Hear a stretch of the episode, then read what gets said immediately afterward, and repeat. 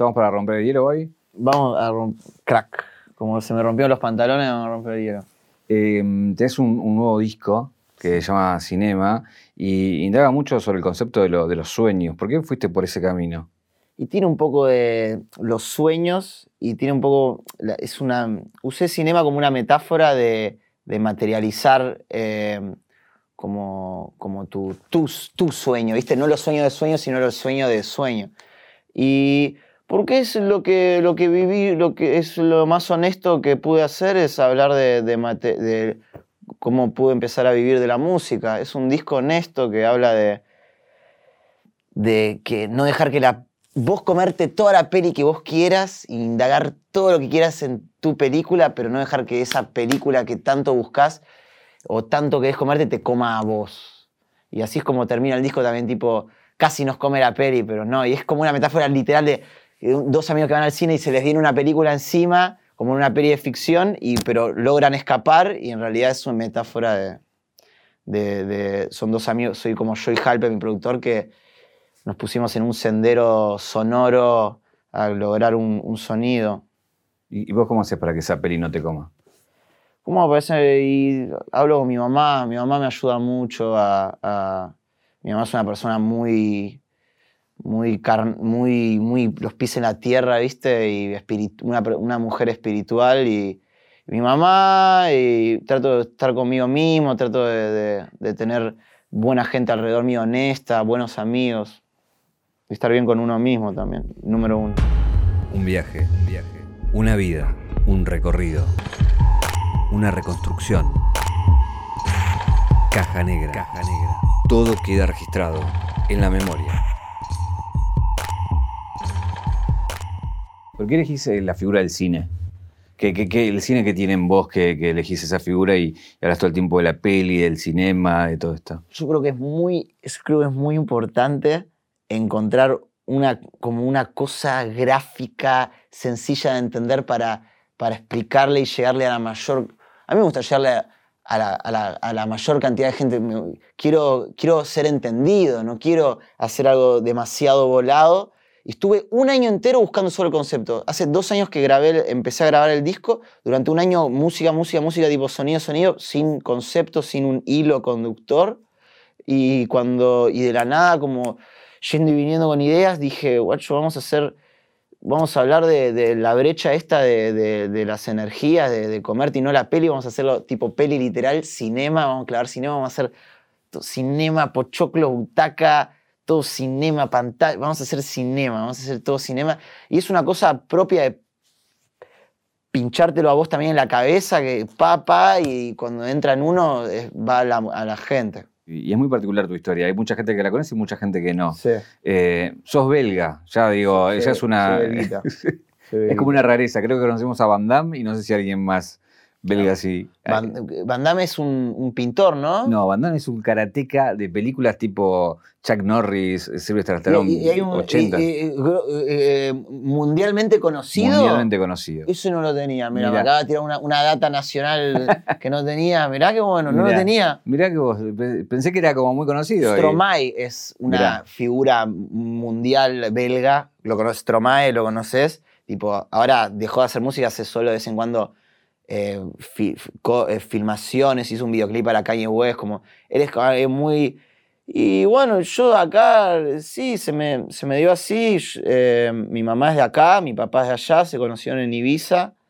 eh, a padres medio friki, medio, viste, medio alternativos. Me llamo Indra.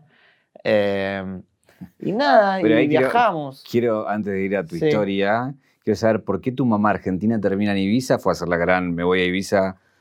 Pr- Primero, mi mamá es de Mar del Plata, tuvo una vida muy así, muy, muy, muy tradi, muy tradicional, y, en un momento fue un toque a Buenos Aires y quiso más y se fue a vivir a, España, vivió en Madrid mucho tiempo y, y ha- y hacía temporada, laburaba de, de bartender, laburaba de mesera, hacía la temporada en Ibiza, como se van a Mar del Plata a hacer temporada en Ibiza.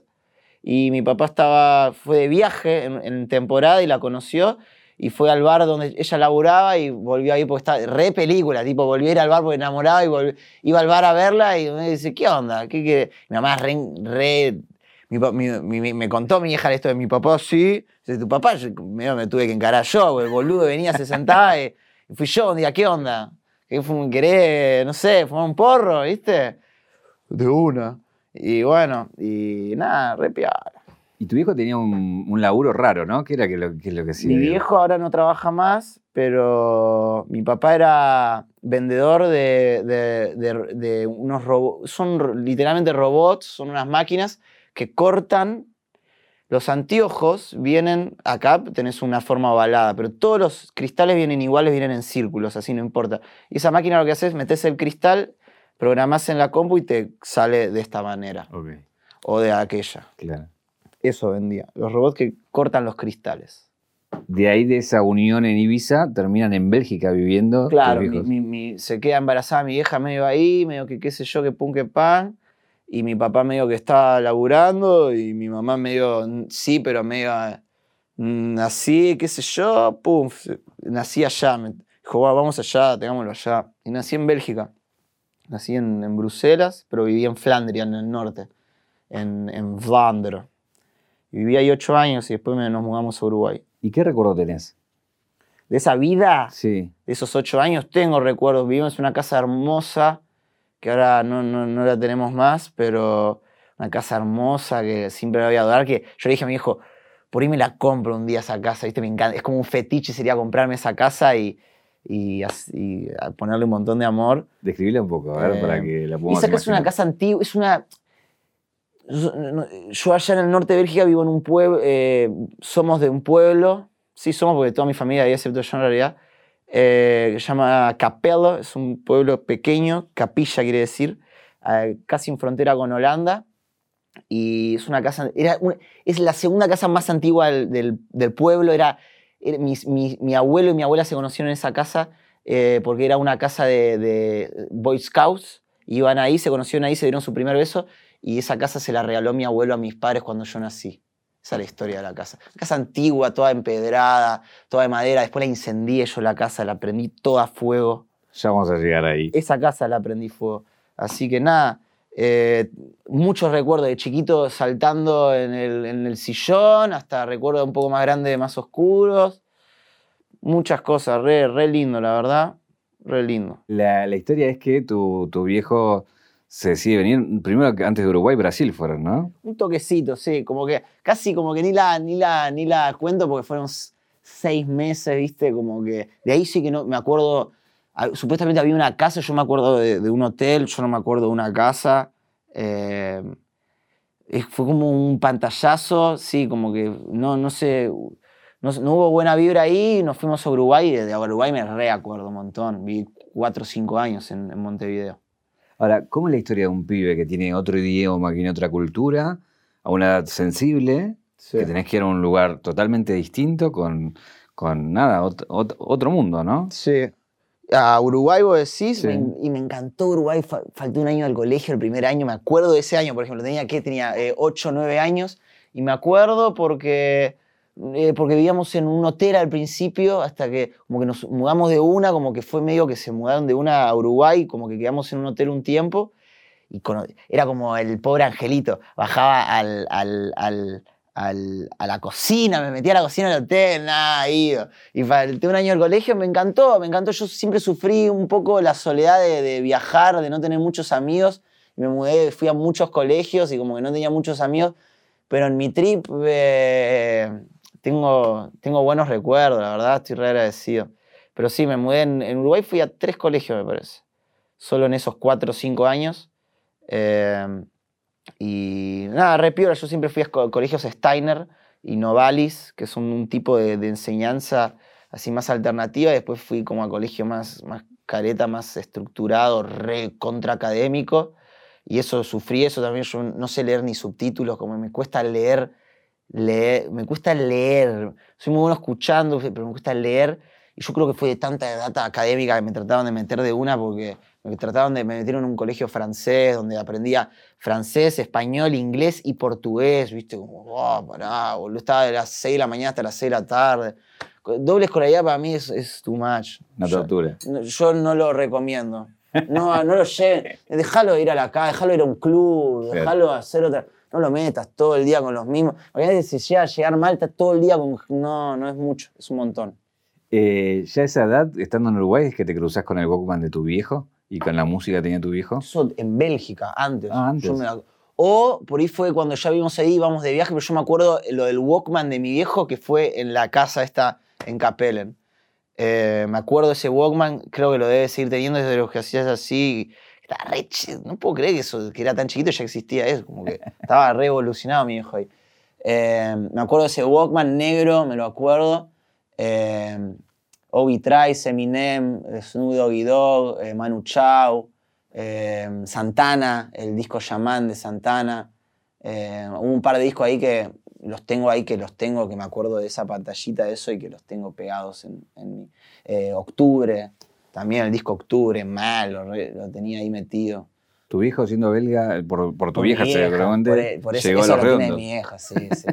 Sí, lo tenía, los tenía. Me- todo octubre, mi, mi cumple es el 22 de octubre, y todo octubre escuchando eso, era mi, mi soundtrack de mi cum- del mes. Yo era re fanático de mi cumple, re fanático de octubre, y se llamaba Octubre, y digo, "Es- es- está- lo hicieron, me lo hicieron para mí. Eh, cu- ¿Cuándo te venís a, a Argentina? Cuando mis viejos se separan, cuando, tienen, eh, cuando tenía yo 12, 12 años, eh, más o menos, no- nos, me mudé con mi mamá. Mi mamá me preguntó, ¿qué te querés quedar en Uruguay o querés ir a Mar del Plata? Y yo conocía Mar del Plata del verano. Yo iba, al- iba casi todos los veranos a Mar del Plata a visitar a mi, fa- mi familia argentina, estaba en Mar del Plata.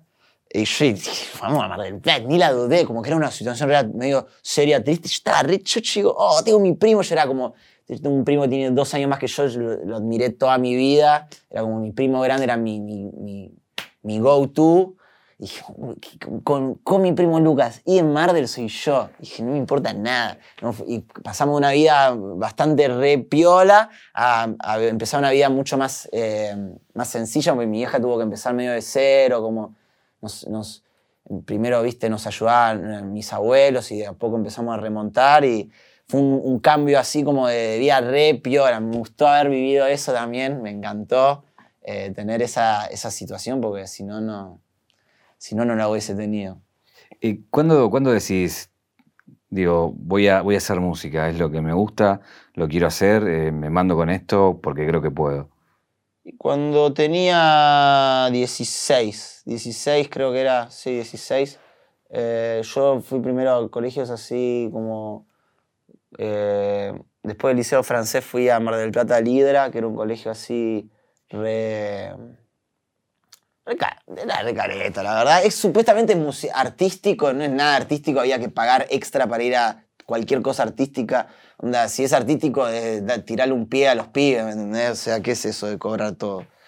Eh, después me mudé al Polivalente y ahí me hice todo un grupo de amigos. Era un colegio público eh, artístico. Me hice un grupo de amigos zarpado, de gente re piola, muchos músicos, muchos eh, plásticos, pero muchos músicos. Y uno, yo era amigo de uno que era batero y me decía, ocho, ¿tenés? Y yo boludeaba así, me hacía que rapeaba en inglés, pero hacía smash, smash. Me decía así, me decía, amigo, tiene un montón de ritmo. Me dice, vos podrías ser alto rapero. Dije, "Ah, sí". Como era una fantasía y de la nada un día dije, guacho, ya fue. Como que entendí que, porque me encantaba el rap y era re fanático, por eso me lo decía el chabón también, porque sabía mucho yo también de rap y, y, y, y y miraba las entrevistas de Wiz Khalifa, de este, del otro, de todos así. Y después de la nada, mirando muchas entrevistas, me di cuenta que todos hablaban de tener contacto, de hacer contacto, de moverte, de estas Y yo como que, yo era re de los contactos. Andaba en skate, era amigo del dueño del skate shop y del skate park. Y, y, eh, no sé, hacía tatuajes.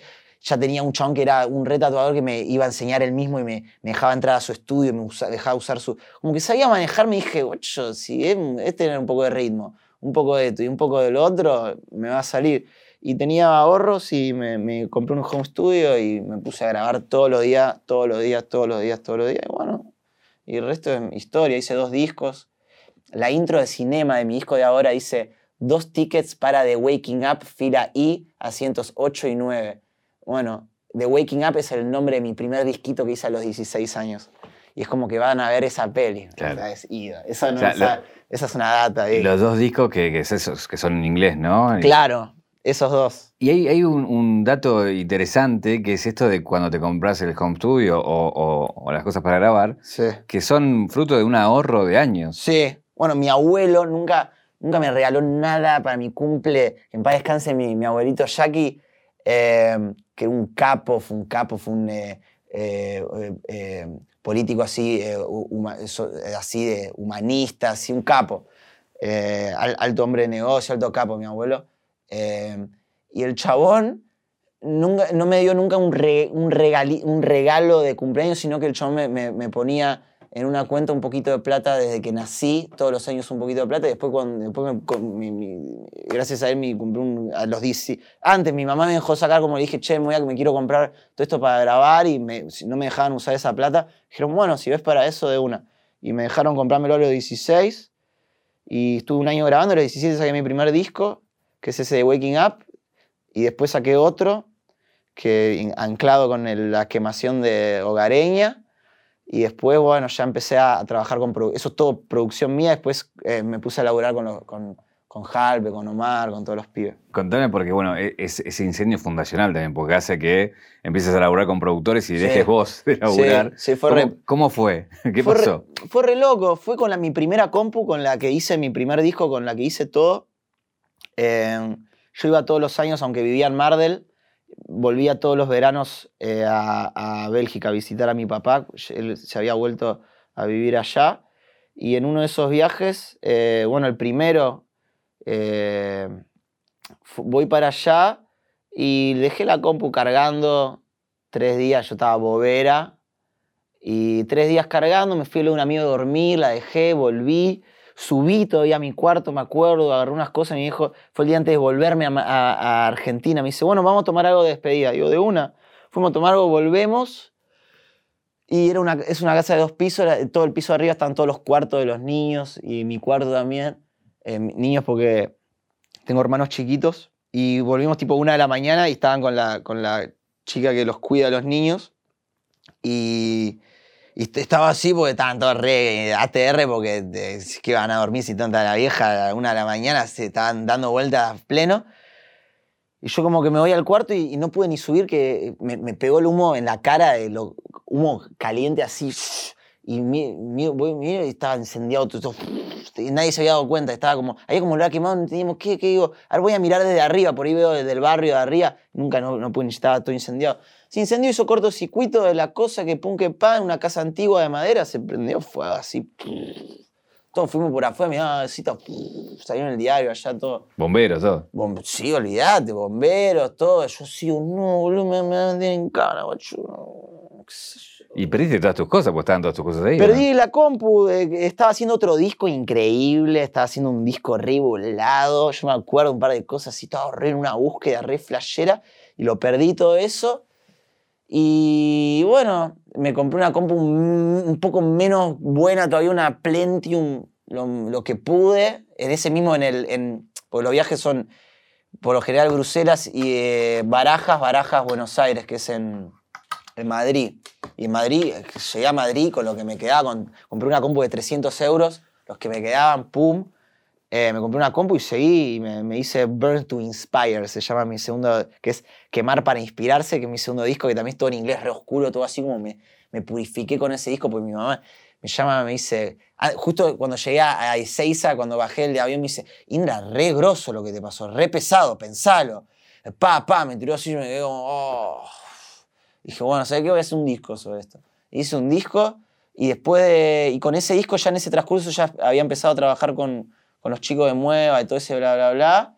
Y bueno, y lo saqué creo que vía Mueva. Ese disco salió hasta con Mueva. Tenía un loguito de Mueva, me parece, el segundo disco ya. Ahí la particularidad de tu historia es que no venís de muchos de los que hoy son referentes, empezaron en las plazas, No. con freestyle y demás. Vos venís por el otro camino, el Yo de la música. grabar. Yo vengo de grabar de que yo quería ser rapero, eh, quería ser eh, músico, ¿viste? Sacar discos, sacar muy. Porque eso, este disco que saqué ahora es mi primer disco como un artista consagrado. Y nada, para mí es, fue un camino hace seis años para llegar a este lugar, como hacer un disco que escuche la gente, para mí es una bocha. Y yo vengo de ese camino. Yo y, y Neo, Neo Pistea, no viene a las plazas tampoco, viene de grabar, grababa, grababa Eh, Neo le iba bien hasta antes. Mi primer show que me contrataron fue con Neo eh, a los 16 años, 17. Eh, venimos ahí desde entonces, yo regrabando en mi cuarto.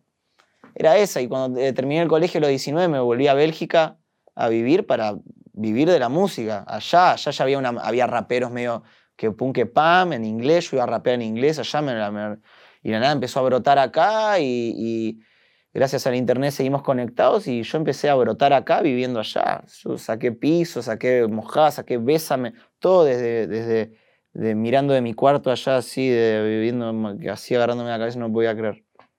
Ahora, eso, eso es lo que te iba a preguntar. La, vuelta de tu vida hace que, te, que llegues a, un lugar que es Argentina en un momento muy especial. Sí. Y vos aún así te vas allá cuando estaba todo caliente acá. No, me fui antes. Ah, me fui antes. Me fui un año antes, a los 19 y a los 20. Yo me fui en el 2017, tipo 2016, 2017, todo 17. Ahí empezó a brotar y a los 18 ya estaba todo repicado. Y, pero yo me di cuenta ya del principio. Y, y Mojá, por ejemplo, fue el tema que sacó el Duco después de Loca. Tipo, no, Loca salió el 17 de diciembre, me parece y Mojá salió el 22 de febrero. Entonces hubo todo enero que la gente daba así, de la nada salió Mojá y fue justo el destino que se dio así, ese tema le fue re bien y después me dio la oportunidad de, hacer eh, un video para piso, que pum, que pam. Hermoso. ¿Y cuándo te diste cuenta que, la escena iba, iba, a pasar lo que, lo que finalmente pasó, de, de cambiar la industria? ¿Hubo un hecho así que vos dijiste, che, para esto va a dar vuelta a la, historia y... Sí, ni bien salió Búho, ni bien salió ese tema, yo dije, fuck, qué flashero. No me podía creer al principio, ¿viste? Como decía, wow, qué loco. Dije, acá me voy a meter así de una. Dije, se lo hizo Omar. Yo con Omar ya venía logrando hace dos años, ¿viste? Era como. Y había un tema todavía. Él borró todo el canal de Mueva, me acuerdo, y solo dejó Feeling You en un momento y estaba Búho. Y Feeling You era un tema que habíamos hecho antes. John por cariño, ¿viste? Lo dejó porque estaba peor, porque era trap aparte también, ¿viste? Entonces era nada una label de trap y, y bueno, fue el destino, fue el destino. Yo como te dije antes, yo siempre estuve conectado con la gente que lo que yo amaba, yo estaba conectado con la gente que tenía que estar. Entonces, para la música tiene que ser una, un alma que imanta, que tiene que tener ese tipo de imán, ¿viste? Eh, así te va, te va bien. Hay otra gente que no, que le va bien por, por otras maneras, ¿viste? Pero a mí, en mi caso, en mi realidad, eh, se dio así. Yo soy una persona que, que si quiero que venga algo, va a venir. Así que nada, agradecido. Cuando estuvo acá, Catriel le, hice una pregunta, vos sos amigo, Catriel, eh, pero porque me interesa también que ustedes lo definan. Digo, hoy, hoy ¿para vos qué es el, el trap en Argentina? Eh, el trap en Argentina significó muchos laburos nuevos, mucha gente creativa pudiendo comer. A mí significa eso, significa eh, que la gente quería algo nuevo, que la gente estaba, estaba, estuvo, estaba preparada para eso, ¿viste? Para un sonido nuevo. Eh, para mí eh, muestra una, una, evolución del público y del arte del país. a mí no me gusta mucho encasillar, viste, mucho así los géneros.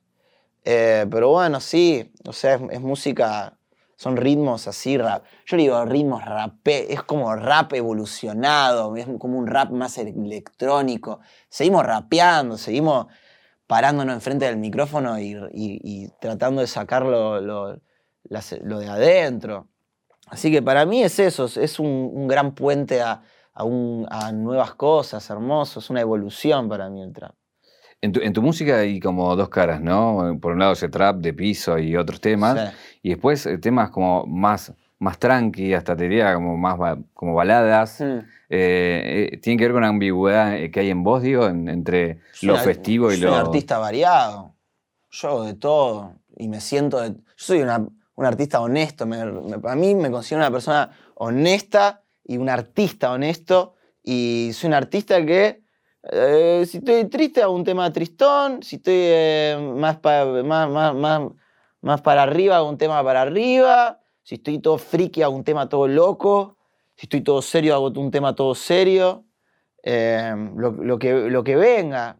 y a, veces uno no sabe ni qué sacar, ¿viste? Está como así, que dice, ¿para qué lado encaro? Pero hay que ser honesto. Hay que ser honesto. Una vez te escuché decir que, que cuando estás en un show hay que, no hay que mirar el piso, que hay que mirar al público.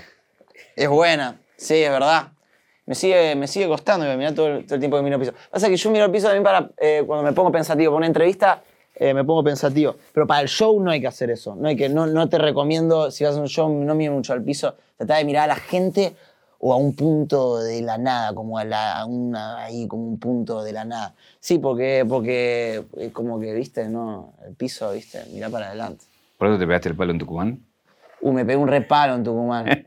y yo creo, no, ¿sabes qué? Es un show increíble. Fue cámaras y está tan así, me, olvidé que había, que había que hay un sistema audio, ¿viste? Audio system. Eso fue por no mirar, eso fue al revés, eso fue completamente, eh, estaba completamente eh, dejando, ahí me empezó a comer la peli, ahí la, pata me la empezó a comer la pata así, tuve que, me la di, me la di, me la di. Un chichón me salió tremendo.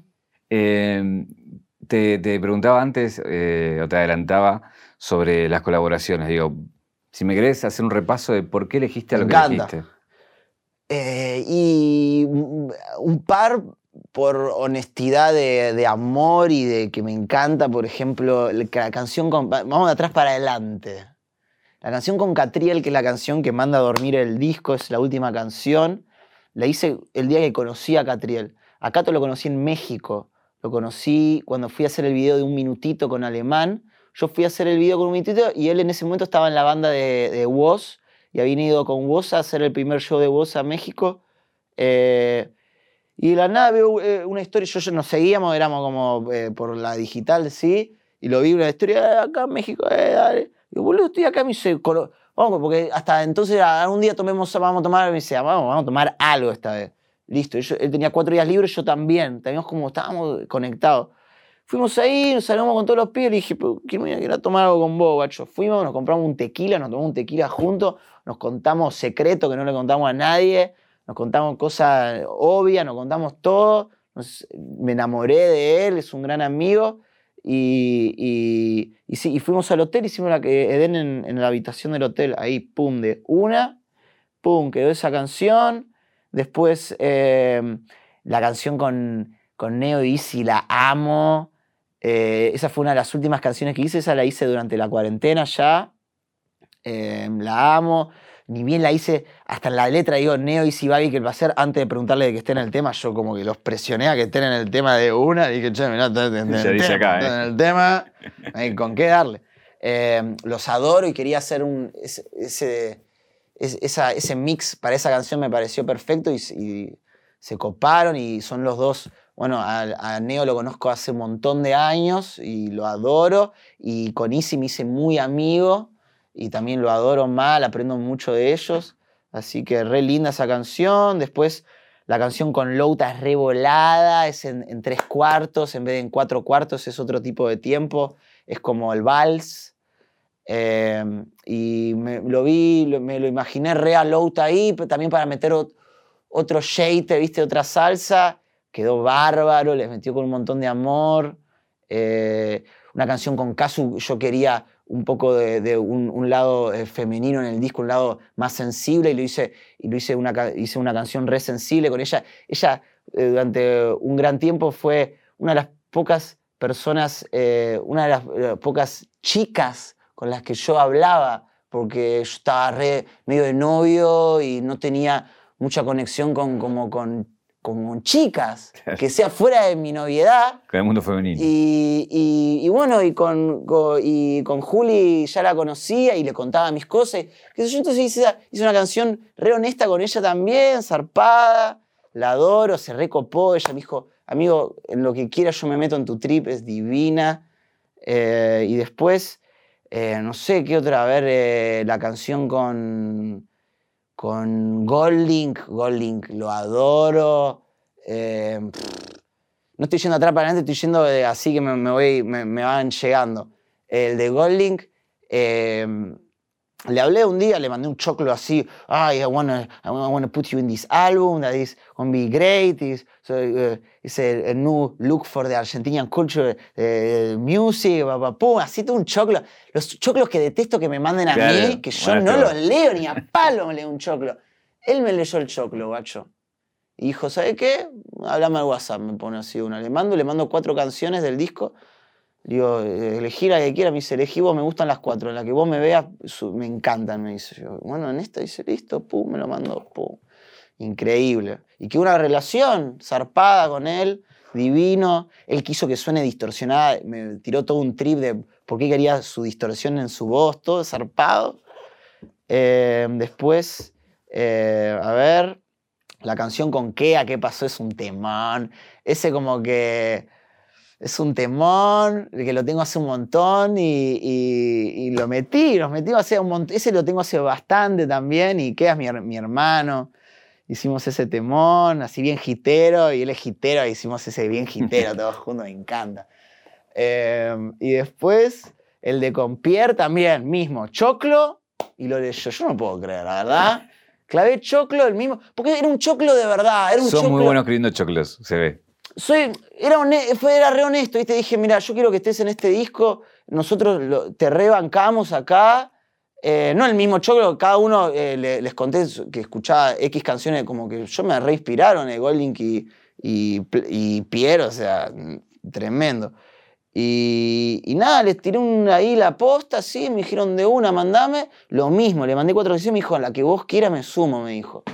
Dije, a esta, la del cinema como que da bien como nos reinspiramos en, en, él para hacer el beat todo y se sumó al tema después, ¿me entendés? Eso yo me acuerdo que estábamos con, con Halpe y me dijo, ocho, tengo este, este beat, tiene una vibra a pie, qué sé yo, después estaba a pie en el tema, nah, tremendo. Eh, ¿Me está faltando algún fit todavía? Sí, me están faltando el de alemán. Bueno, el de alemán lo hice en el mismo viaje que el que hice con, eh, que el que hice con Catriel. Lo hice ahí. Eh, lo, lo, grabé cuando hice un, minutito, me fui a la casa de, de, Alemán. Alemán también es, es re artista. Hay una cosa que entre los artistas es, hay algo que nos une como de la...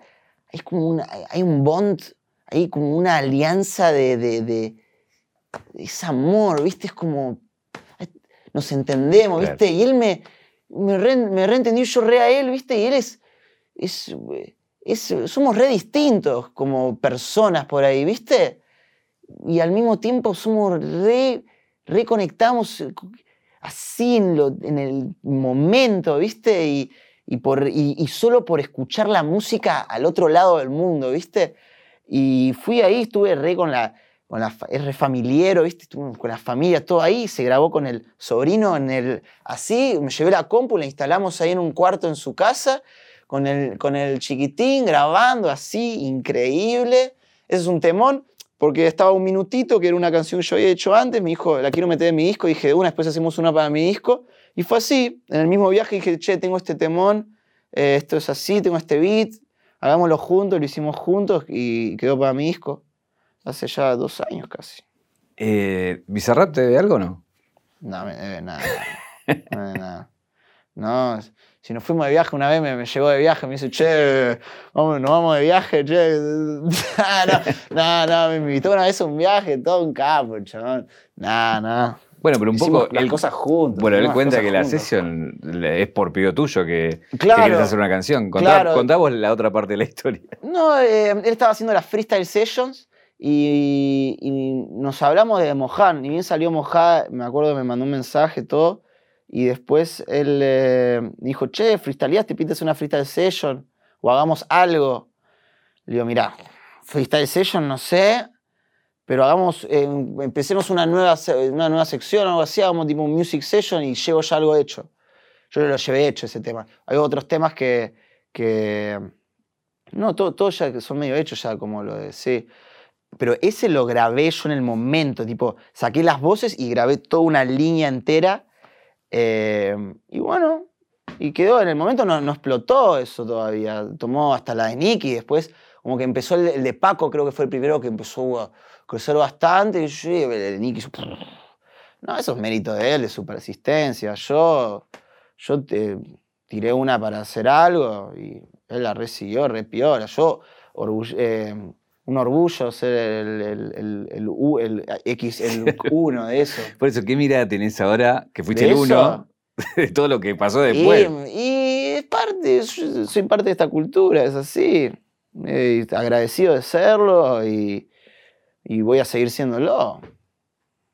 Porque no se imaginan jamás en su vida que iba a pasar. No, no, pero él es, repito, es una persona re persistente, es un re laburador, es un robot de la producción, es un capo, se lo re, es, es un mérito propio de él y de, y de apostar por. Nicky en ese momento no era un, boom y hizo un boom con un artista eh, uppercoming. Capo, capo, no, no, tiene miedo a nada. Él le tira, te tira un.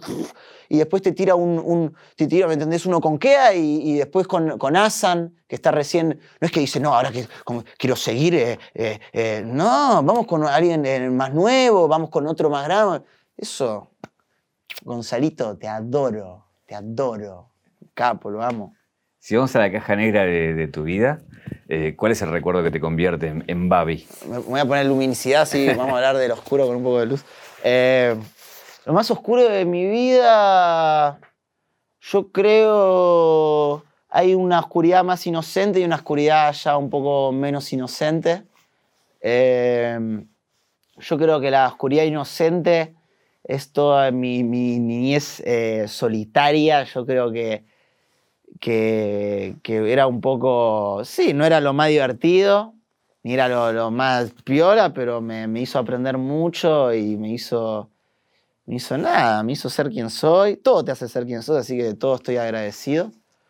Eh, pero bueno, yo creo que no tener muchos amigos y no estar muy aceptado en el colegio y como esas cosas del colegio no fue muy piola.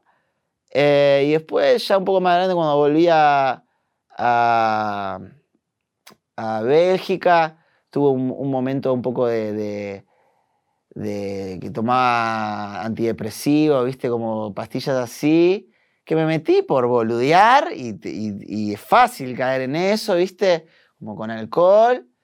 Y, y eso no está bueno, eso ya no era tan inocente.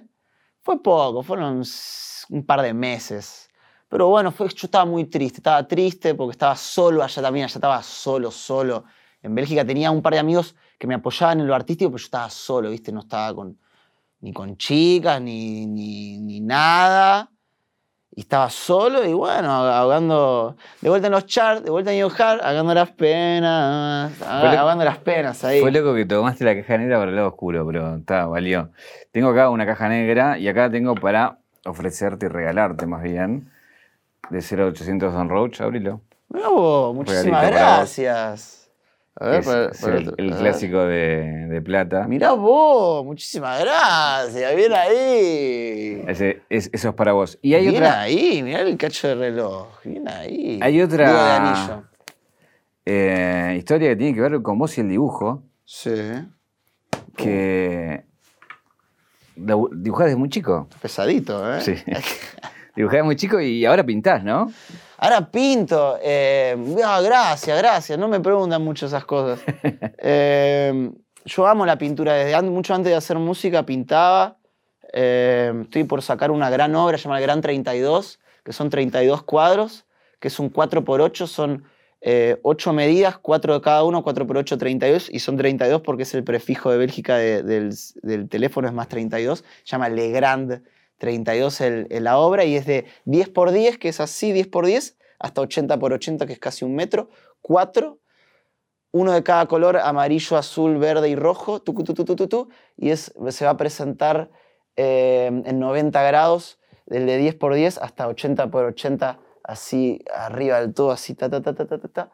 Y nada, estoy armando eso, que es la primera vez que lo digo también, eh, lo está casi terminado, tres años que estoy metiéndole con eso, desde que me mudé, ni bien me mudé para acá, desde antes del disco.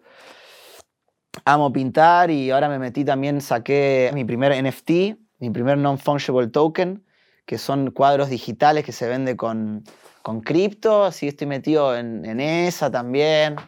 Eh, ¿Y, el, ¿Y, el, universo por donde andás cuál es? El universo por el que ando. Sí, en, en, cuanto a lo que pintás, digamos, ¿no? tengo como un... eh, tengo una cosa que me, me quedó de... Porque yo fui a colegio académico eh, artístico, a mí este de polivalente era, era doble escolaridad igual también. Yo que me quejo era doble escolaridad. fui igual, un, eh, fui un... eh, ni bien empezó el de de escolaridad, me fui igual. Me fui, me fui a otra de vuelta a uno, a uno más vago. Eh, pero cuando fui a ese colegio académico, eh, como que me enseñaron muchas técnicas y me encerré como que de la nada podía dibujar eh, Johnny's y como que me quedé muy con los Johnny's, que es como un personaje que me vino a mí, según mi mamá, es un alienígena medieval. Es una alienígena medieval, me encanta. Cuando me, una vez lo estaba me dice, che, el Johnny es medio como un alienígena medieval. Yo, yo así no lo podía creer. Eh, lo defino así, es un alienígena medieval y viene a mí todo el tiempo, es como que me sale solo y el Gran 32, puedo hacer otras cosas, pero el Gran 32 son todos Johnny's mezclados con, con abstracto, es- son Johnny's mezclados con, con explosiones de, de- de pintura y, y acá tengo uno de- del, del Gran 32, mira. Mira. Este es el Gran 32. Viste que es como un poco volado, Claro. tiene unas caras que están siempre. Este es un amarillo así, son de cada medida cuatro. Eh, y nada, me- eso estoy re. Me iba a hacer una gira mundial, con eso iba a hacer una presentación en París. Voy a hacerla. Pasa que ahora se cerró todo el mundo. Pero estaba ya organizándola, iba a ir por todo el mundo, a la Ciudad de México, a París, a Bruselas, iba a hacer showcase ahí, que conozco gente. Lo voy a hacer, ya, ya me van a ver, ya me van a ver. a ver. ¿Qué te preguntarías? ¿Qué me preguntaría ahora?